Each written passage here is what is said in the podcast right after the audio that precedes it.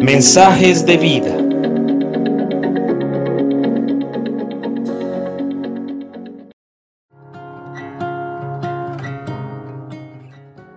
Buenos días, te saluda Nicolás Espinosa. Cuenta una ilustración que un padre caminaba con su hijo cuando de repente se detuvo en una curva y dijo que tuviera cuidado porque venía una carreta. Es una carreta vacía, dijo el padre. El hijo entonces le preguntó a su papá, ¿cómo sabes que es una carreta vacía si aún no la vemos? Entonces el padre respondió, es muy fácil saber cuando una carreta está vacía, por el ruido que hace. Cuanto más vacía está, mayor es el ruido que hace. Ahora, muchas veces vemos personas que son como una carreta vacía, hacen mucho ruido. Sean sus palabras pocas o muchas, no son agradables porque éstas contienen altas dosis de orgullo, de presunción, hablando vanidades siendo inoportunos o violentos, sintiéndose prepotentes y haciendo más por ellos que por los demás. Nadie está más vacío que aquel que está solo lleno de sí mismo.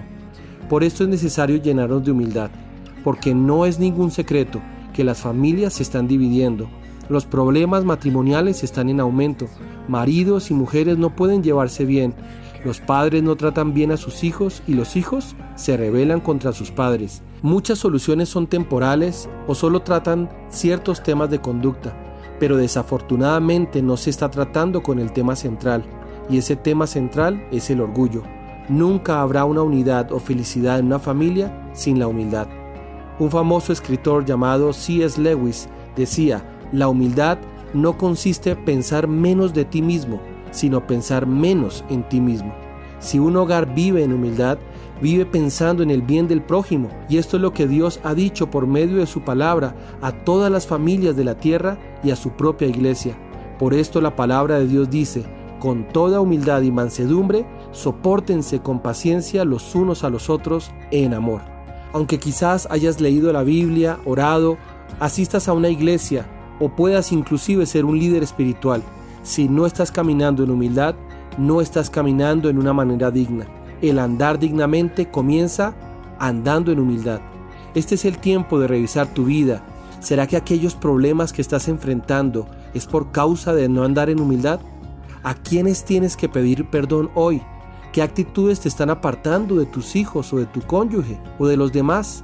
¿Estás haciendo mucho ruido con tu forma de ser o hablar, ruido que no agrada a otros? Solo acércate a Jesús, pídele perdón, porque Él está cercano a los que le buscan.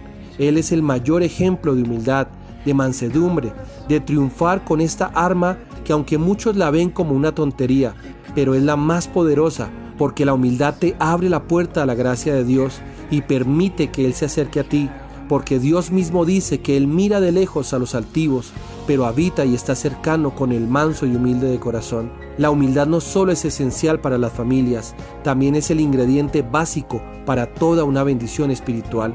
Hoy por eso quiero dejarte esta promesa. Riquezas, honra y vida son la remuneración de la humildad y del temor de Dios. Hoy es el tiempo de entregar tu corazón, de humillarlo ante la presencia de Dios y dejar que Él trate aquellas áreas de tu vida donde no has andado en humildad, porque de cierto llegará una mayor bendición para ti. Que Dios te bendiga.